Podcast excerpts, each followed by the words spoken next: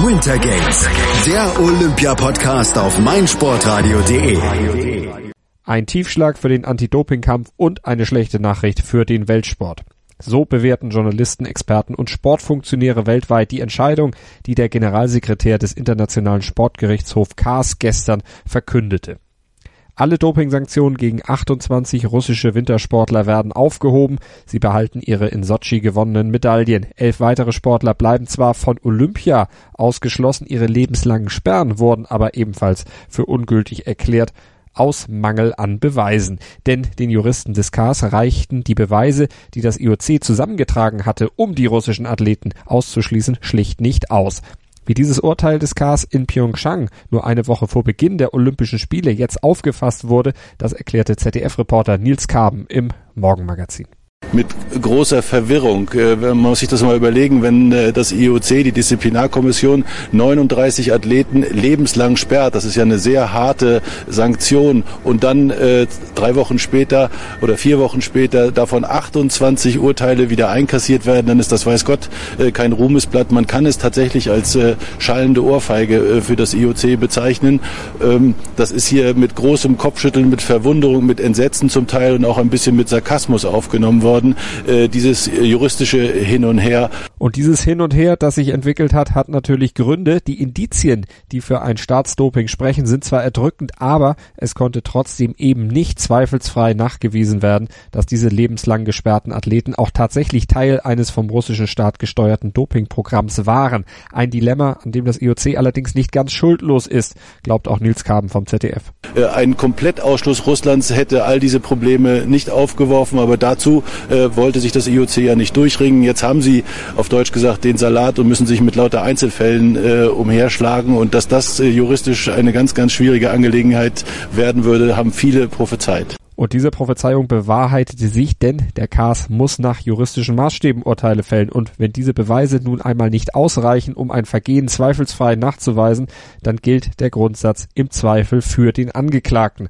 Heißt, auf der Grundlage dieser Beweise waren die Sperren die das IOC ausgesprochen hatte, einfach nicht juristisch aufrechtzuerhalten. Und das ist letztlich vom IOC selbst verschuldet worden, denn warum dauerte es eigentlich so lange, bis sich das IOC tatsächlich zum Handeln entschied?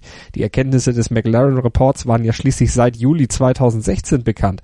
Und warum so halbherzig und so spät? Hätte vielleicht ein rechtzeitigeres Handeln mit mehr Manpower auch eine stichhaltigere Beweisführung ermöglicht, die am Ende rechtzeitig vor Olympia dann auch zweifelsfrei die Vorwürfe gegen die Sportler unterstützt hätte? Das sind Fragen, die jetzt natürlich noch zu klären sind. Das IOC ist aber auf jeden Fall der große Verlierer dieser Auseinandersetzung und Sieger dieses Rechtsstreits dagegen ist Russland. Dort wird jetzt gefeiert. Aber wie sieht die Umsetzung praktisch aus? Können jetzt weitere russische Athleten in Pyeongchang an den Start gehen? Dazu die Einschätzung von Nils Kaben vom ZDF. Das glaube ich nicht, denn sie müssten äh, dieses Startrecht ja juristisch durchsetzen und ich bin nicht sicher, ob man eine Einladung äh, juristisch durchsetzen kann, zumal ja im Kassurteil auch deutlich drinsteht, äh, dass die Beweise nicht ausgereicht haben, um diese 28 lebenslang zu sperren und ihnen die Medaillen und ihre Platzierung von Sochi abzuerkennen. Aber deutlich sagt das Kassurteil auch, das heißt nicht, dass diese 28 äh, komplett unschuldig wären. Das stiftet natürlich jede Menge Verwirrung aber so ist es. Mit dieser Verwährung werden wir uns sicher noch weiter beschäftigen müssen und das tun wir auch spätestens ab dem 9. Februar bei uns hier auf meinsportradio.de im Rahmen unserer Olympia-Berichterstattung. Winter Games, der Olympia-Podcast auf meinsportradio.de fasst für euch das Wichtigste vom Tage aus Pyeongchang zusammen und ihr könnt ihn hören oder auch downloaden auf meinsportradio.de bei iTunes oder noch besser mit unserer App für iOS und Android. Sport für die Ohren rund um die Uhr live und als Podcast. Das ist meinsportradio.de. Einer der bedeutendsten Sports Awards der Welt. meinsportradio.de begleitet exklusiv die Verleihung des Laureus World Sports Awards 2018. Alles Wissenswerte zu den Nominierten, umfangreiche Hintergrundinformationen und Interviews mit den Preisträgern.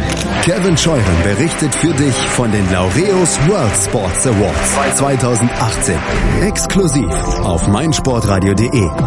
Abonniere jetzt den Podcast auf meinsportradio.de slash laureus oder in unserer kostenlosen App für iOS und Android.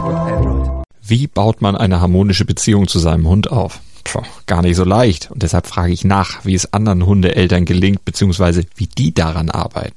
Bei Iswas Dog reden wir dann drüber. Alle 14 Tage neu mit mir, Malte Asmus und unserer Expertin für eine harmonische Mensch-Hund-Beziehung, Melanie Lippisch. Iswas Dog mit Malte Asmus. Überall, wo es Podcasts gibt.